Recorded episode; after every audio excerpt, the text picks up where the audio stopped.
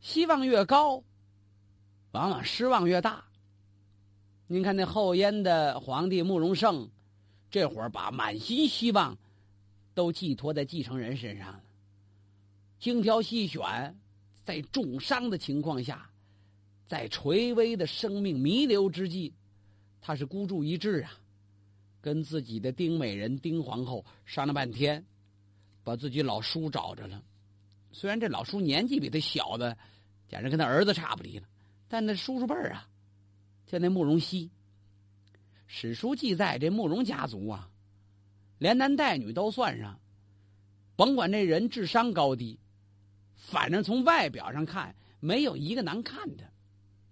这慕容熙也不例外，是一个精致的、标准的美男子，而且他还善于武功，骑马射箭无所不精啊。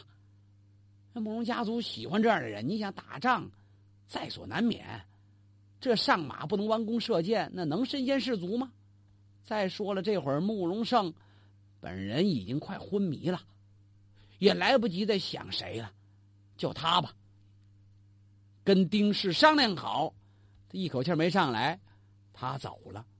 丁氏命人赶忙传圣旨，这算遗旨了，让这慕容熙继位为燕国的天王。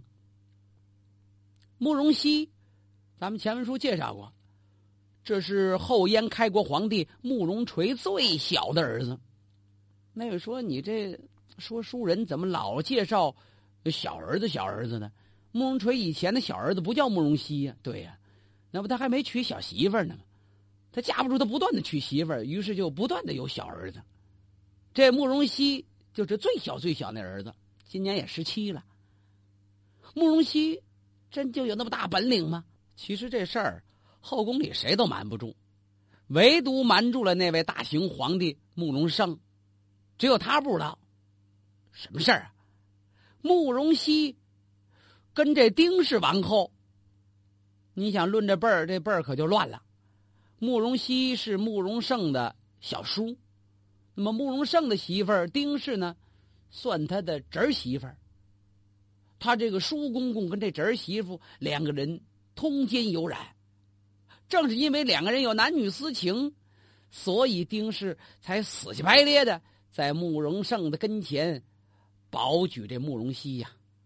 慕容熙如愿以偿，当了天王之后，很快就把原先最有希望即位的哥哥慕容元，还有原先的慕容盛的太子，慕容盛的其他的有争位可能的儿子，这七就七咔咔全都给杀了。丁氏也没拦着。这慕容熙杀完了政治敌人之后。他的情感也发生变化，喜新厌旧。你说这丁氏多窝心呢？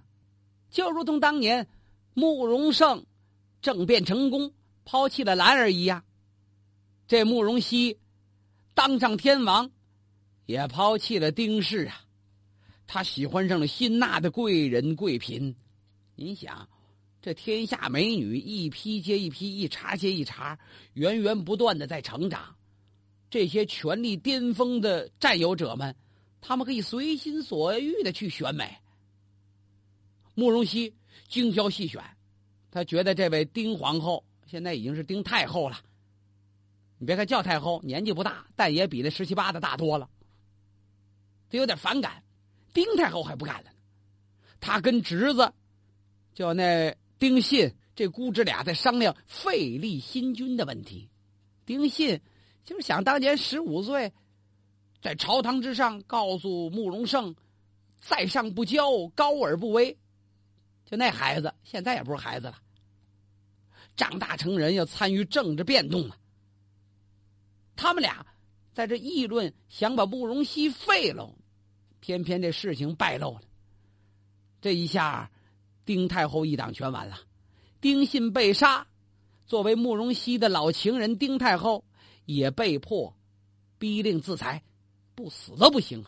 慕容熙是一不做二不休，搬不倒葫芦撒不了油，干脆啊，把慕容家族里，甭管是慕容盛的儿子还是慕容宝的儿子，只要跟自己有竞争的，全都给杀了，以绝后患。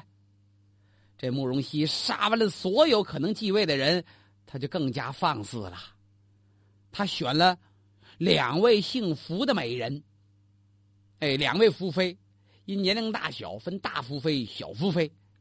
他大兴土木，加固、装修什么皇家园林啦，皇后的宫殿了，不够他折腾的。可惜这大福妃命不好，没怎么享福就病死了。慕容熙对这小福后就更加疼爱了。这小福后偏偏又是一个狂热的旅游分子，应该说就是一个旅游狂啊，在宫里边待不住，屋子里一坐他就心慌气短。是因为那个间距矮吗？不是那概念，他老想出去转悠。慕容熙一看，他谁让喜欢他呢？宠着吧，整天带着这小福后微服出游。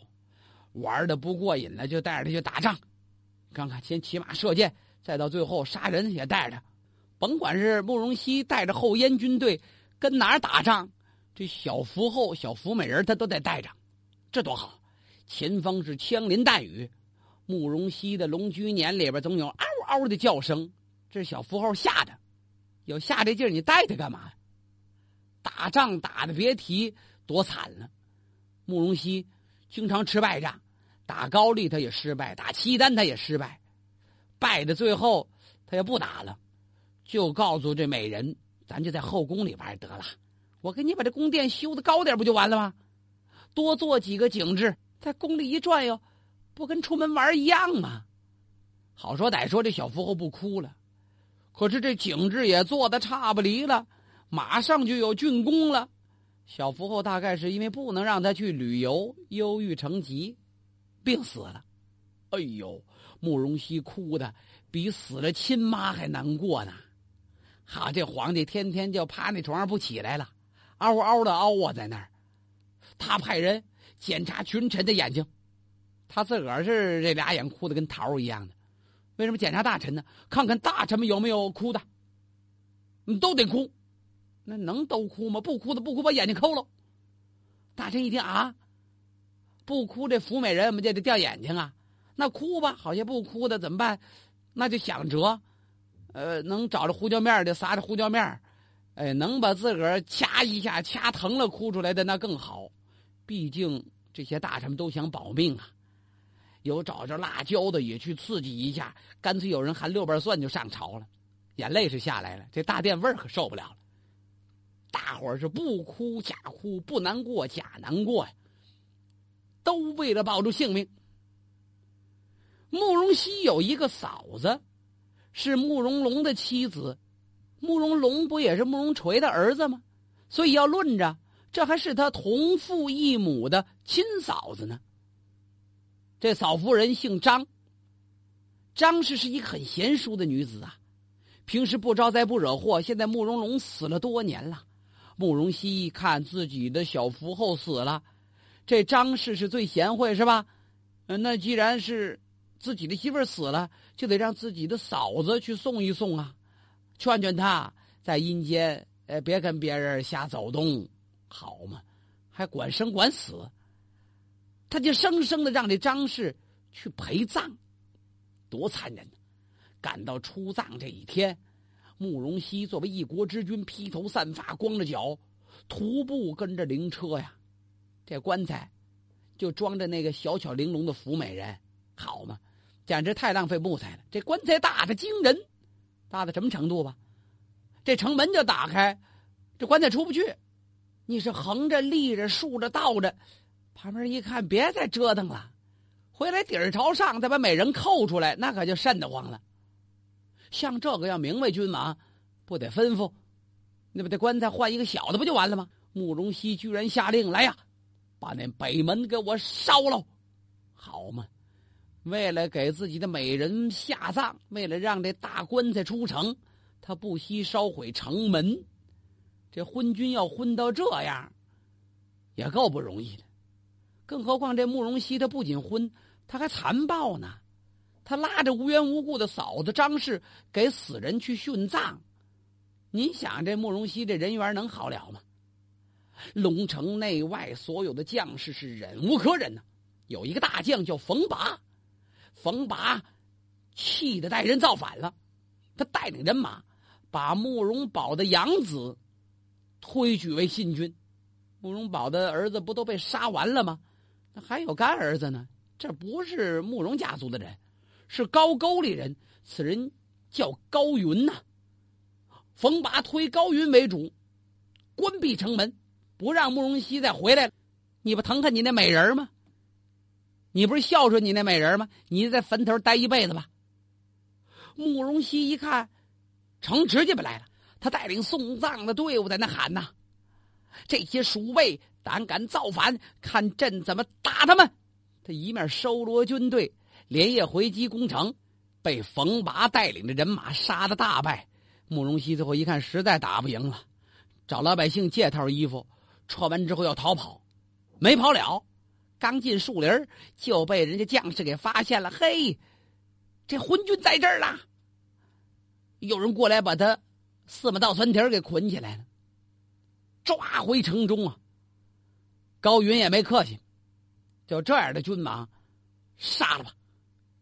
一刀把这慕容熙脑袋给剁下来，你的灵魂去给你的美人陪葬吧！杀完了慕容熙，后燕到这里就宣告终结了。慕容垂忍辱负重十几年建立起来的后燕政权。不知道他地下有知，是否能看见他的这些不争气的子孙们亡的这么没出息，败的这么没脸面？当年七州之地，现在几乎土崩瓦解，都被别人给瓜分了。冯拔福保着高云，他们造反了，最后建立了北燕，还说是燕国政权，历史称之为北燕。慕容家族跟燕再也没有关联了吗？还有一个队伍没说呢，这就是慕容家族最后一个燕政权，历史上称之为的南燕。南燕开国君主就是慕容垂那个老兄弟，最小那弟弟慕容德呀。慕容德是一个很有抱负的人，只不过他的几个哥哥都太厉害了，所以一比较。把他的才华给压制下来了。慕容垂一死，这几个不争气的儿子们、侄子们，根本就继承不了后燕的基业。相比较而言，慕容德的才华就显现出来不少。他技高一筹啊，在邺城守备战中，他指挥后燕官兵跟城中百姓一度击退魏兵。当时河北不剩仨地方吗？中山、邺城、信都，那俩地儿都没了，唯独邺城能守得住，那就是慕容德的本领。后来放弃邺城的时候，他带领部队里的精锐部分，借着天气之力摆脱追兵。晋书里边有专门关于他这一次退兵的记载啊，说：“其夕流丝冻河，是夜几时？但未失志而兵叛，若有神焉。”什么意思？说当天晚上黄河冻住的时候，他带领人马连夜过黄河。赶第二天天亮，拓跋圭带领着北魏军队来到河畔边的时候，那冰都融化了。你说这节奏怎么掐的？对天气得多了解，有如神人相助，巧妙摆脱追兵啊！虽然慕容德以有限的力量难以挽狂澜于既倒，他不能扭转大局，但他因此而对自己的信心却大大增强了。那慕容家族别的那些败家子们他顾不过来，自己能盯一阵子。他在后燕永康三年，也就是公元三百九十八年，从邺城退到了河南的古台。完全就失去了跟那些慕容败类们的联系，他沿用哥哥慕容垂的旧例，自称燕王。慕容德称王之后，先整顿内部，那个以谋反成为习惯的慕容林，在他底下又要造反。慕容德可不像慕容宝那么窝窝囊囊，这一回抓着慕容林，咔哧一刀，把他剁为两段呢，算是斩断了燕国内部的一个可怕的毒瘤。接着慕容德又亲自出兵，讨平了降了又叛、叛了又降的第一人福广。这第一人福广是谁呀？就是前秦福登的那个弟弟。前秦灭亡之后，他不是投降了晋朝，最后又投奔了这燕国吗？这回叛反也被杀了。慕容德率领兵马离开古台，给了城内一个叫李变的人作乱的机会。这里边趁着城中兵力不足，这里边杀了守城将领，他以古台城向北魏投降，要献给这拓跋圭。慕容德可吓坏了。自己本来是带兵出去作战，寻找战机，这一下根据地没了，局面处于被动。他身边的将领都认为必须确保一处据点。有人说：“ 你说这古台丢了，要不打彭城吧？彭城就是现在江苏徐州啊。”也有人说：“打彭城就不如回攻古台。”这双方争执不下。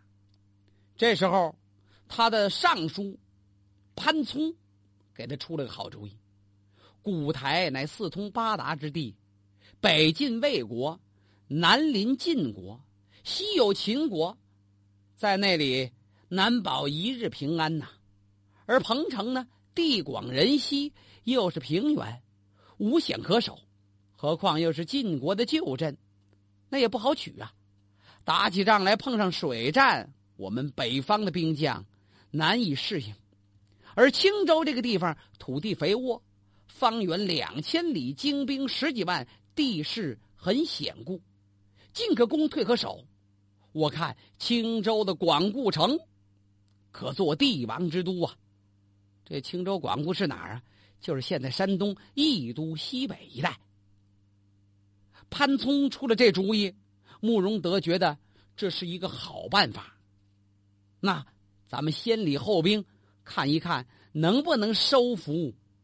广固的将领慕容德觉得这是一个好办法。慕容德打定主意，命人赶快请和尚。那么请和尚给算一卦。和尚给算卦，当时各宗教之间，他们不像唐宋以后分的那么清晰。那和尚也竟有给算卦的。当时这大师傅举着一本《周易》就进来了。您听听，这和尚都研究《周易》了，哎，举着进来就给占卜。和尚给算了半天，这青州要能打他，当然是个好事啊。但燕国的寿命过不了一轮呐，十二年呢，只能再传一代了。前景看来不乐观，但是当前的行动看来是对的。慕容德移师东进，就攻打青州，是连打连胜，连战连捷，引得兖州、徐州一带的百姓。都来投奔他，几个月的时间，他就拿下了广固城，荡平山东半岛。就在这一年，三百九十九年，慕容德在广固称帝，建立燕国，这就是南燕国。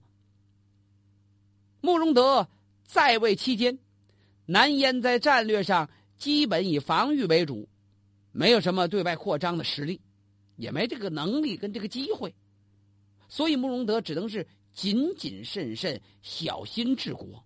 经过南面发生了大乱，东晋王室一会儿是桓玄夺权，一会儿是孙恩起义，那乱的东晋王朝已经一锅粥了。慕容德因为实力所限，也没敢出兵去趟那道浑水慕容德有一件事情被记录到史书里，为后人津津乐道。就有一次大宴群臣的时候，喝的挺高兴。慕容德突然问了一句：“说朕虽然才寡德薄，但自从称帝以后，在上不骄，时刻保持警醒头脑，可与古代怎样的君主相比呀？”青州刺史叫菊仲，这菊仲连忙站起来，进行一番讴歌，就是拍马屁呀。啊，陛下，您乃中兴之主啊，与夏代的少康、汉代的光武所差无几呀。好嘛，这马屁拍的有点太响了。夏代那少康中兴，汉王是光武中兴，那咱们燕国就是您中兴，慕容德回头马上吩咐来呀，赏赐徐大人丝帛一千匹。哎呦，大伙哇的一声，给这么多呀！这举重徐大人自个儿都觉得有点过分了。呃，陛下，这个这个太多了，用不了赏臣千匹丝帛呀。慕容德一听，怎么？徐大人当真了吗？啊！大伙一听，君无戏言呢。哎，徐大人，你怎么这么糊涂啊？卿知道调侃朕，难道朕就不会调侃调侃卿吗？轻言不实。所以朕也以虚言相赐啊，有什么可推辞的？明儿你再说这，我赏你一万匹。轰呀，大伙都乐了。怎么呢？感情这慕容德一点不糊涂，不像那一般君王一夸自个儿都找不着北了。你把我比作中兴的圣主，那不就是虚言相捧？那就允许我用一句话，千匹丝帛，假装赏赐你。你甭客气，一匹也不给。有大臣看不惯了，君无戏言呐，天子无戏言，忠臣无妄对呀。你们这说话老这么开玩笑可不行。那么今日言谈上下相欺，君臣俱失啊。孟德一听，人家批评的也对，这样吧，我今天要赏你一千匹太多了，赏你丝帛五十匹吧。慕容德从这一件事上能看清，他能够对待大臣对自己的这种评价。如果吹嘘的过分了，他还有一个警觉程度，这一点就说明他很谨慎。不过慕容德本人没有儿子，这年纪一大，他就开始担心皇位的继承问题。正在这着急的时候，有一个极其传奇的慕容家族的人物来到了他的近前。谁呀？慕容德他哥哥慕容纳的儿子叫慕容超。这慕容德没有儿子，他亲哥哥的儿子就是他亲侄儿。此刻在他心目中，那不跟自己儿子一样吗？这慕容超怎么这会儿才出现呢？头些日子干嘛去了？头些日子，头好几年就找不着这孩子了，所以慕容德才特别的惊喜。想当年，慕容德在前秦南征东晋的时候，那时候。担任凉州的张掖太守，那会儿没单干，还给那前秦的皇帝苻坚打工呢，所以人家要去伐东晋，他也得跟着呀。就把自己的母亲公孙氏，还有哥哥慕容纳都留在了张掖，你们在这看家吧。慕容德随军要远征，临别时，他被留下一个信物，这战场上生死难保，将来有点什么事儿。互相通风报信，得有个信物啊！把自己随身佩戴的一把金刀留下来了。有什么事儿，让人拿着金刀去找我吧。打这儿起，就再无往来。怎么呢？这一仗失败了，淝水大战一败，慕容垂要闯关东，慕容德不就跟着了吗？跟自己的亲人是天各一方。